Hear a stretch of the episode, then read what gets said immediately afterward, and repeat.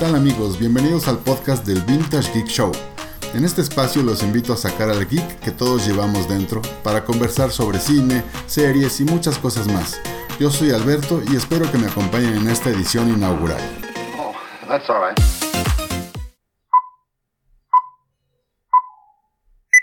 ¿Por qué Vintage Geek? Porque soy un fanático apasionado del cine desde hace ya algunas décadas. Desde que tengo memoria me ha gustado la experiencia del cine, de ir a disfrutar una buena película, de escuchar la música, de conocer a los actores y por eso he decidido hacer este podcast en el que podamos compartir esta gran pasión por el cine.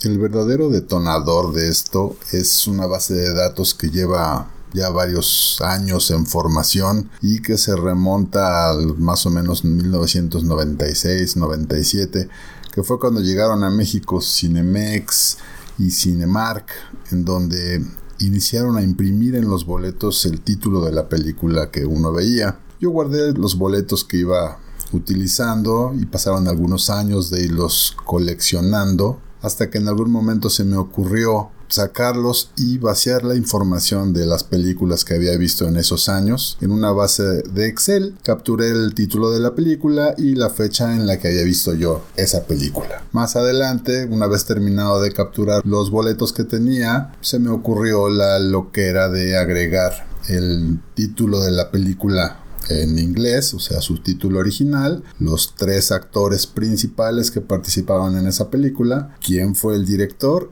y el compositor de la música. Obviamente del 96 para atrás pues no tenía boletos para comprobar qué películas había visto, así es que a través de una enciclopedia que había comprado de Microsoft que se llamaba Cinemanía, hice una búsqueda de qué películas se habían estrenado por año del 96 para atrás y fui buscando los títulos que yo reconocía como que había visto. Al día de hoy, bueno, esa base de datos cuenta con más de 2100 renglones porque obviamente la he seguido actualizando y es una forma como de tener una historia de todo lo que yo he visto y por ello fue que en pláticas con algunos sobrinos, con amigos, me decían, oye, ¿por qué no haces un podcast si tanto te gusta, si tanto conoces? ¿Por qué no haces un podcast en donde compartes esa información? Así es que pues aquí estamos y esperamos que esa información sea de interés de todos ustedes.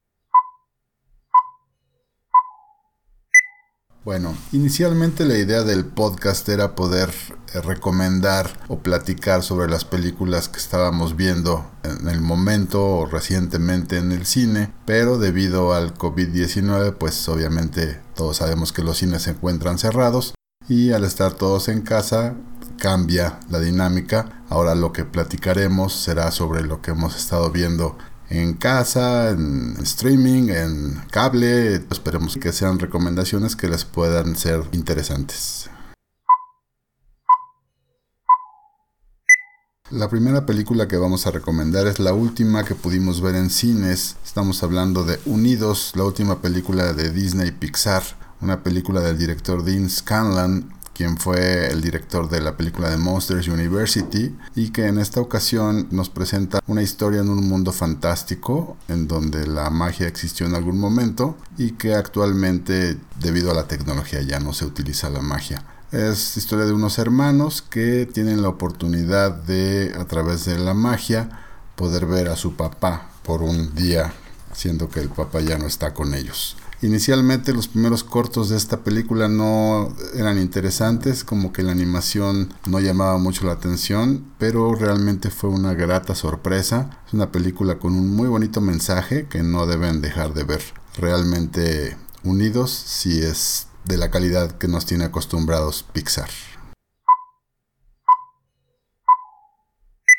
Recientemente descubrimos en cable un canal que es a tres series, una serie española que se llama La Embajada. Vimos un comercial, nos llamó la atención y es una trama bastante interesante. Es sobre la Embajada de España en Tailandia, en donde hay un nuevo embajador que llega después de que el embajador anterior falleció en circunstancias, se supone que fue un accidente, y al llegar él a la embajada encuentra que pues la corrupción está a todo lo que da y es una cantidad de intrigas. El ambiente ahí en la embajada es un verdadero cochinero, todo lo que hacen los demás para no ser descubiertos y tratan de deshacerse del nuevo embajador que realmente lo que quiere hacer es que las cosas se hagan como deben hacerse. Es muy interesante, son solo 11 episodios, nosotros actualmente vamos en el cuarto, pero realmente ha sido una grata sorpresa.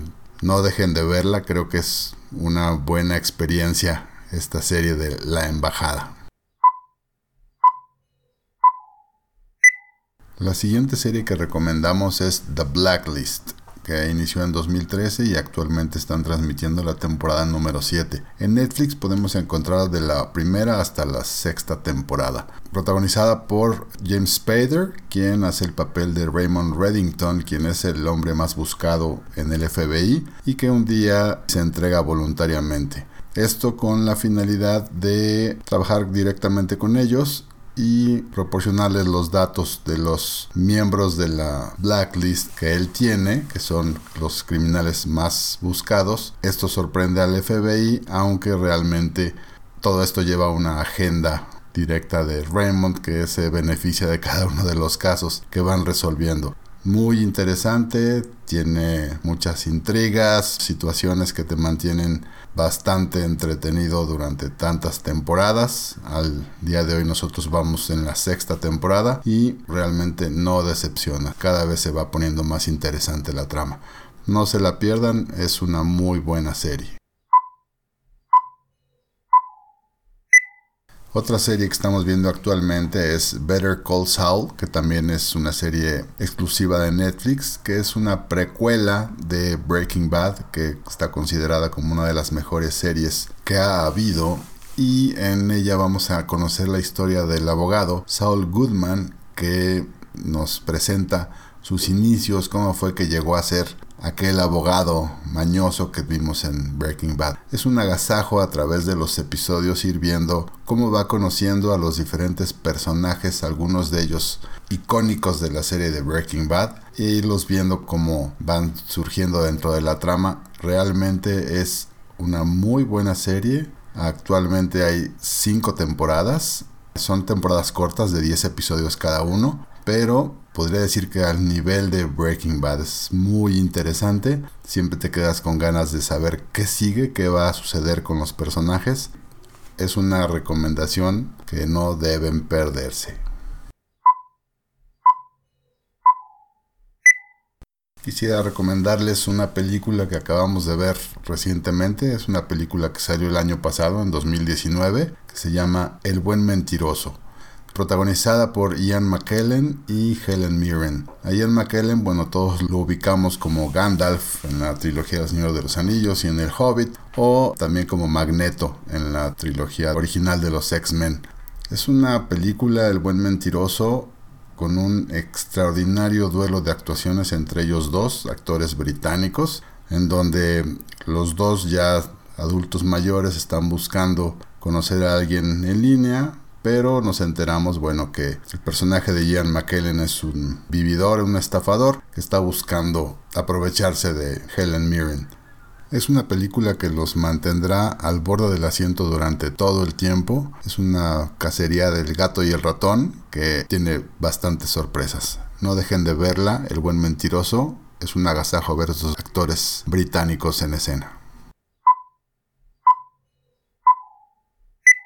También queremos recomendarles la serie que se llama Sé quién eres. Actualmente la pueden ver en Amazon Prime, otra serie española, únicamente de 16 episodios, pero que cada episodio te mantiene súper interesado queriendo continuar con el siguiente. Trata sobre una persona que tiene un accidente automovilístico y pierde la memoria después de ese accidente. No recuerda absolutamente nada. Pues resulta que este personaje es un abogado renombrado y después del accidente se le acusa de haber asesinado a su sobrina ya que está desaparecida. Su esposa es una juez y entonces la trama conforme se va desenvolviendo te das cuenta que todos los involucrados tienen una agenda propia que te va sorprendiendo cada momento. Es una de las grandes series españolas que hemos descubierto.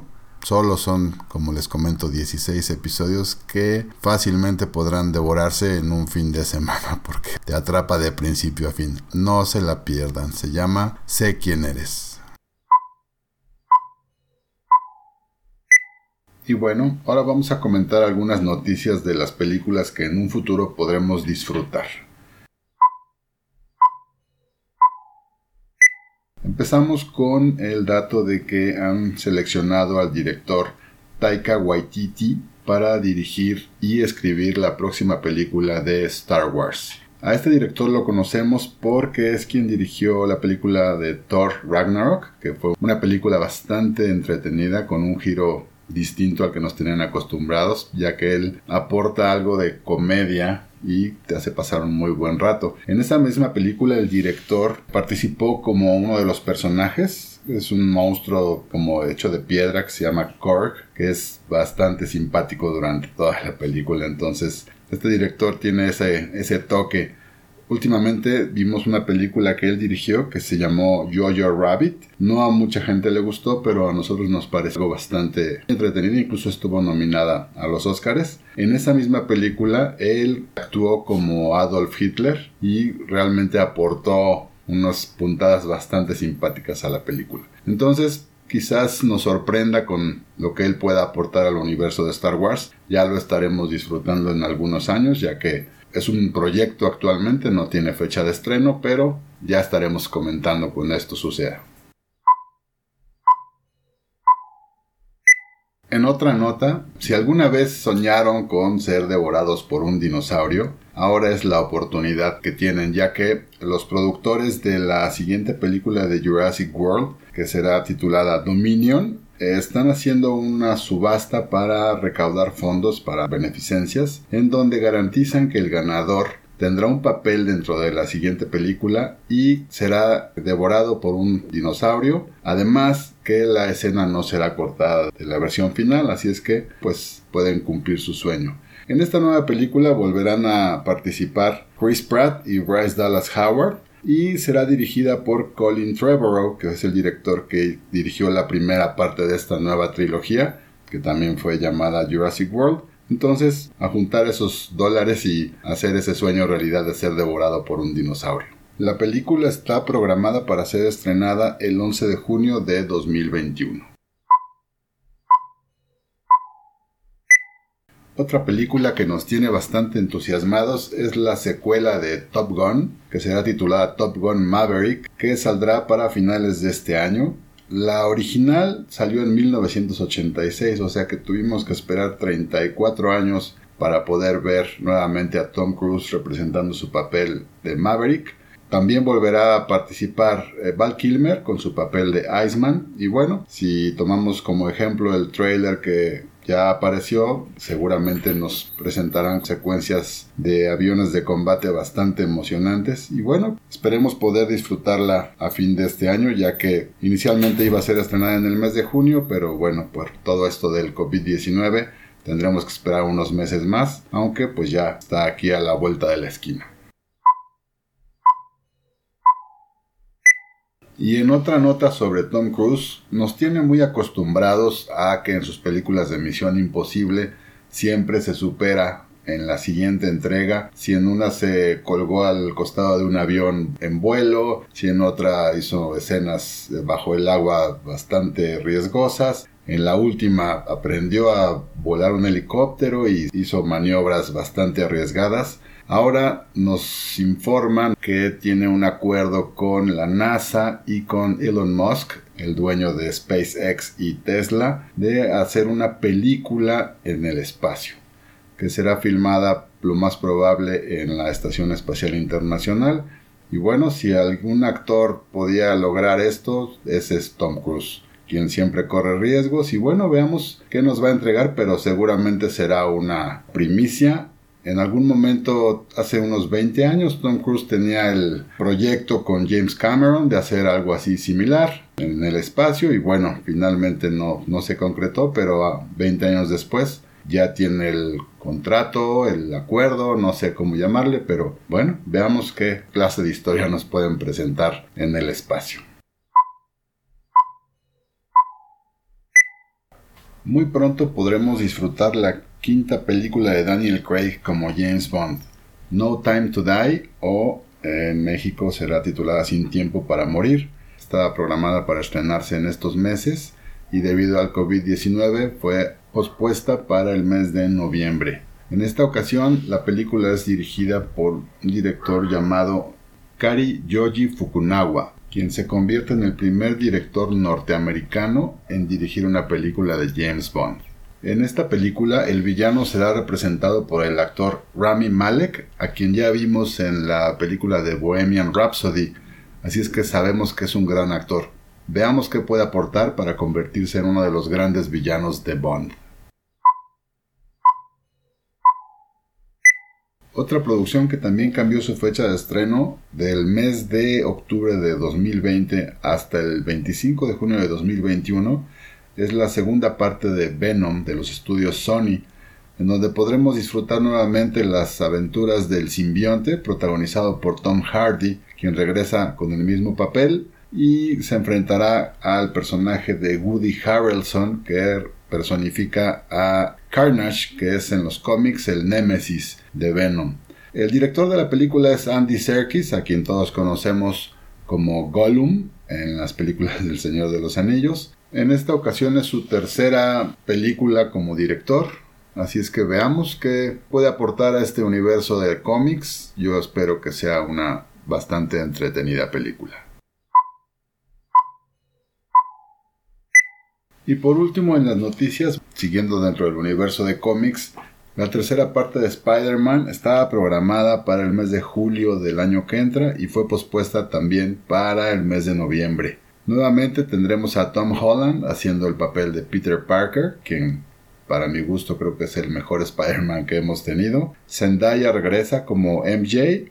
El director será Tom Watts, quien ha dirigido las dos anteriores de Spider-Man, que es Spider-Man de regreso a casa y Spider-Man lejos de casa. En esta ocasión, bueno, no se sabe realmente gran cosa de la trama, aunque sabemos que Spider-Man no quedó muy bien al final de la anterior, entonces bueno, seguirán las aventuras y esperemos que sea una excelente película nuevamente. Ahora los invito a dar un salto hacia el pasado. Vamos a retroceder a 1980 y a comentar algunas de las películas que de una u otra forma dejaron una huella. En aquella época era muy distinto a lo que estamos acostumbrados. No había videoclubes, no había en dónde ir a rentar películas. Las películas se estrenaban mucho tiempo después de su estreno en Estados Unidos y se eternizaban en cartelera, duraban meses, porque no había tantos estrenos. La única forma que teníamos, además del cine, de poder ver películas era con el vecinito que su papá había traído de Estados Unidos algunas películas en video, ya sea en beta o VHS, y bueno, era la oportunidad también de poder ver cosas que no eran muy aptas para la edad de uno, en aquella época yo tenía 10 años. Algunas de las películas que comentaremos ahorita, aunque son del 1980, lo más probable es que las haya yo visto a lo mejor a los 11, 12 años, pero bueno, ya se imaginarán el tipo de películas que estaremos comentando. La primera película que comentaremos de 1980 es ¿Y dónde está el piloto? o título en inglés Airplane. Es una película sátira que se burla de las películas de los 70 sobre desastres aéreos, sobre aviones que tenían alguna situación y que necesitaban aterrizar. Y en esta ocasión, bueno, es una película dirigida por Jim Abrams y David Zucker, quienes se especializaron posteriormente en hacer todo este tipo de películas sobre situaciones absurdas y chistes bobos que si te encuentras en el mood correcto, bueno, vas a pasar un rato muy divertido. En esta película, los directores eligieron a varios actores que normalmente hacían papeles serios, como Peter Graves, Robert Stack, Lloyd Bridges y Leslie Nielsen, pues sería sorpresivo verlos en una película haciendo comedia. Por cierto que Leslie Nielsen, esta fue su primera película de comedia y después, bueno, hizo toda una carrera haciendo películas como las de ¿Dónde está el policía? Esta película de ¿Dónde está el piloto? tiene secuencias muy chistosas que realmente es de lo que más recuerdo. Por ejemplo, hay una parte donde cuando el avión está ya a punto de aterrizar, hay una pasajera que se pone histérica y entonces una mujer empieza a quererla tranquilizar y le propina un par de bofetadas para que se calme llega otra persona detrás de, esta señora le dice, a ver, permítame, y a la siguiente también sigue golpeando a esta mujer, y luego hay un boxeador y hay una persona con una llave de tuercas, todos esperando su turno para golpear a esta señora, supuestamente para tranquilizarla. También hay una cuestión en la cabina cuando quieren activar el piloto automático, resulta que al momento de activarlo es un muñeco inflable que ocupa el lugar del piloto y se supone que empieza a funcionar hasta en el momento en que se desinfla y la única forma de poder restaurar su funcionalidad es inflándolo y bueno, ¿dónde está el pivote de inflado? En la entrepierna.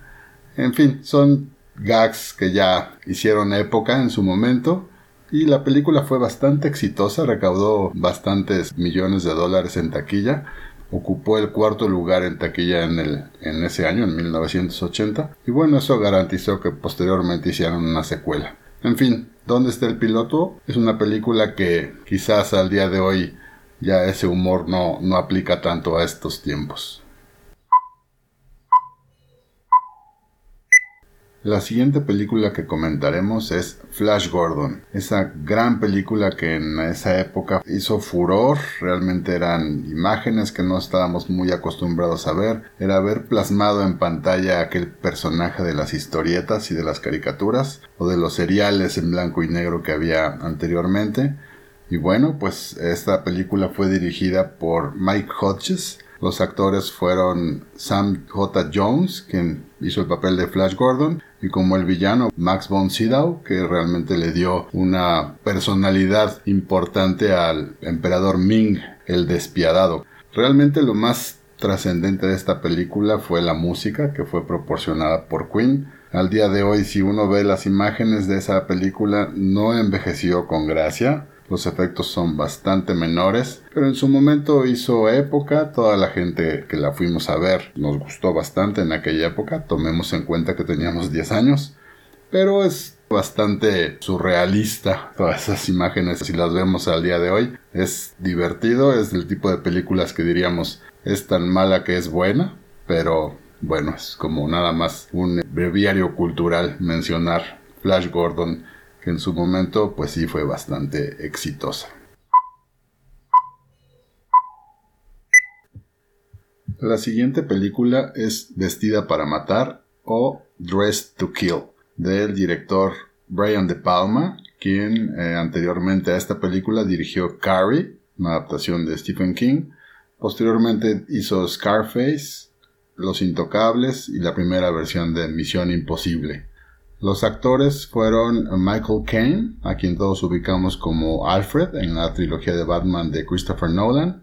También aparece en Los Ilusionistas y en Interestelar. Y Nancy Allen, a quien también apareció en Carrie y yo la ubico más por su papel del agente Lewis en Robocop.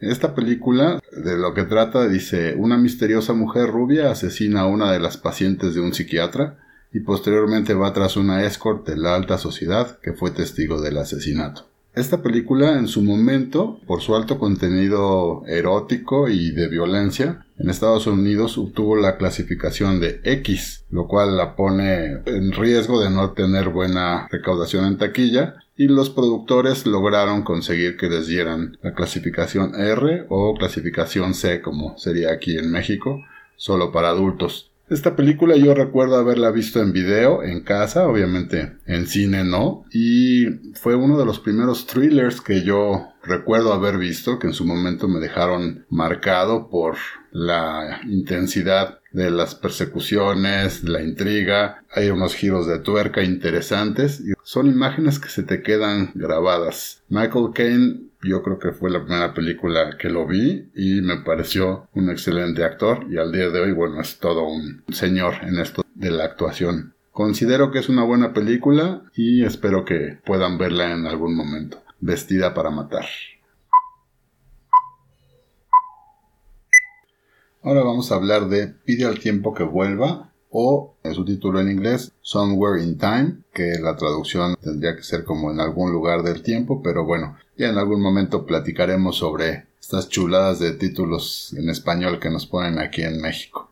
Esta película, eh, dirigida por el director Janot Swark, quien venía de haber dirigido Tiburón 2 en 1978 y fue la película más taquillera en ese año. Por ello, eh, Universal Pictures le concedió el favor de dirigir esta película, pues su presupuesto había sido recortado de 8 millones a 4 millones. Fue una película bastante modesta, pero que hizo época en su momento. En ella actúa Christopher Reeve, quien venía del exitazo de representar a Superman, y por lo mismo, cuando lo estaban cortejando para que hiciera la película, su agente no quiso proporcionarle el, guion, puesto que le estaban pagando poco, no, como que no consideraba que valiera la pena, y afortunadamente, a escondidas de su agente le hicieron llegar el guion, Christopher Reeve lo leyó, le encantó y se comprometió a hacer la película. Jane Seymour hizo el papel de la protagonista y Christopher Plummer, que lo conocemos por algunas películas como La novicia rebelde, hizo el papel del representante de la actriz que representa Jane Seymour.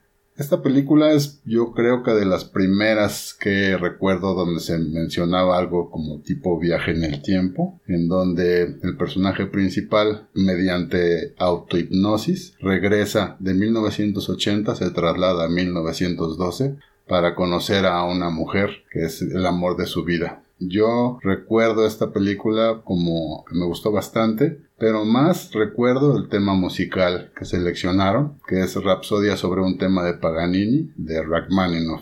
Es una melodía preciosa y es algo que ha estado conmigo desde siempre. Es una muy bonita película con giros interesantes al final. No doy spoilers, me imagino que ya todos la han visto, pero quien no, búsquenla, vale mucho la pena. Y ya que hablábamos de Christopher Reeve, bueno, ahora vamos a hablar de Superman 2, que también salió en ese año, que era la secuela del hitazo que fue Superman. Y en esta ocasión, Superman sacrifica sus poderes para poder tener su relación con Lois Lane, pero sin saber que fueron liberados tres criminales de Krypton que llegan a la Tierra con la finalidad de conquistarla. Los principales personajes, bueno, obviamente Christopher Reeve como Superman y como el general Zod, Terence Stamp, quien realmente hizo una muy buena actuación como el líder de los villanos kryptonianos. Yo creo que en esa época era una película que tenía muchas emociones, también con situaciones que uno no esperaría ver con Superman. Es interesante que yo creo que al día de hoy todavía se mantiene vigente durante el rodaje de esta película, el director original, Richard Donner, que fue el que dirigió la primera parte, también la estaba dirigiendo, pero tuvo problemas con la productora y fue despedido. En su lugar llegó Richard Lester, quien tuvo que volver a filmar muchas escenas que ya estaban filmadas para poder tener el crédito de director, siendo que como faltaban pocas escenas para terminarla, no habría aparecido su nombre en los créditos. Por ello hay dos versiones de muchas escenas que son muy similares. En su momento se supo que había bastante material casi para una película muy diferente a la que fue estrenada en cines y los fanáticos de esta pidieron que fuera restaurada la versión del director original y se consiguió en 2006 que se lanzara la versión conocida como The Donner Scott o el corte de Donner y realmente hay algunas escenas diferentes que aportan algo más a la historia pero, en fin, la película que todos vimos en 1980 era una muy buena secuela de Superman. Véanla si no la han visto. Ahora vamos a platicar de El Resplandor o The Shining en su título en inglés. Esta película es considerada una de las mejores películas de horror de todos los tiempos. Y yo recuerdo que cuando la vimos en casa también fue en video. Mi papá había traído dos películas para ver en casa en familia. Mi hermano, que en aquel entonces tendría unos 6 años y yo tendría unos 12 yo creo porque sí la vimos un poquito después de la, del 80 que es cuando salió. Como estaba mi hermano, empezamos a ver la película familiar, no recuerdo cuál haya sido, pero eventualmente le dio sueño, se fue a dormir y mis papás dijeron, bueno, ¿y si vemos la del resplandor? Y yo, sí, sí, sí, muy macho, empezamos a verla y hay una secuencia que siempre se me quedó muy marcada, es un, elevador de, donde empieza a salir un mar de sangre y recuerdo que en ese momento dije, no, ¿y, y si mejor seguimos viendo la otra? Afortunadamente me convencieron, me tranquilizaron, terminé de verla y es una muy buena película. Es una adaptación de la novela de Stephen King dirigida por Stanley Kubrick. En su momento a Stephen King no le agradó la adaptación que hizo Stanley Kubrick de su novela, pero bueno, tan buena fue que está considerada como una gran película de horror. Los protagonistas de la película son Jack Nicholson y Shelley Duvall. Jack Nicholson, bueno, aquí se consagró como un actor que puede representar cómo es estar totalmente en una sanidad mental completa hasta llegar hasta la locura. Esa escena de Here's Johnny con el hacha rompiendo una puerta se ha vuelto icónica. Es una película que al día de hoy también se mantiene perfectamente y se puede comparar con cualquier otra buena película de horror. No dejen de verla, es una muy muy buena película. Y ya para concluir nuestro viaje al lejano 1980, en ese año se estrenó la secuela de Star Wars, La Guerra de las Galaxias, titulada El Imperio contraataca o The Empire Strikes Back, el episodio 5. Esta película fue dirigida por Irving Kershner, quien aportó una frescura a la dirección de George Lucas de la primera parte y al día de hoy todavía es considerada como una de las mejores secuelas en el cine. Es una película que nos entregó personajes nuevos de esa galaxia muy muy lejana, como fue Yoda, Boba Fett, Lando Calrissian y pues si fue el planeta helado, si fue la ciudad en las nubes, cosas totalmente diferentes que no fue una repetición del anterior, sino mejoró lo que habíamos visto y ese final que nos espera es una película que nos sorprendió a todos, siendo que no está uno muy acostumbrado a ver que los buenos no quedan bien parados al final de una película. Repiten en el elenco obviamente los mismos actores de la primera parte, Mark Hamill como Luke Skywalker, Harrison Ford como Han Solo, Carrie Fisher como la princesa Leia y la música es obviamente compuesta por John Williams. En esta ocasión la marcha imperial es una de las melodías más icónicas que al día de hoy cualquier persona la puede identificar, incluso gente que no ha visto las películas, pero la marcha imperial resume todo lo que es esa película. El Imperio contraataca, una de las grandes películas de ese año. Y además es una de mis películas favoritas. Y con esto llegamos al final del primer episodio del Vintage Geek Show. Muchas gracias por escuchar. Espero que me acompañen en los siguientes episodios. Suscríbanse en la aplicación de podcast de su preferencia para que no se pierdan ningún episodio y pasen la voz con sus contactos. Si es posible, escriban una reseña en su aplicación. Eso nos ayudará a llegar a más escuchas. Visiten la página www.vintagegeek.show y síganos en nuestras redes sociales, en Facebook, Instagram y Twitter. Envíen sus comentarios y sugerencias al correo contacto arroba vintagegeek.show. Nos escucharemos pronto y recuerden, es bueno ser un geek, pero es mejor ser un vintage geek.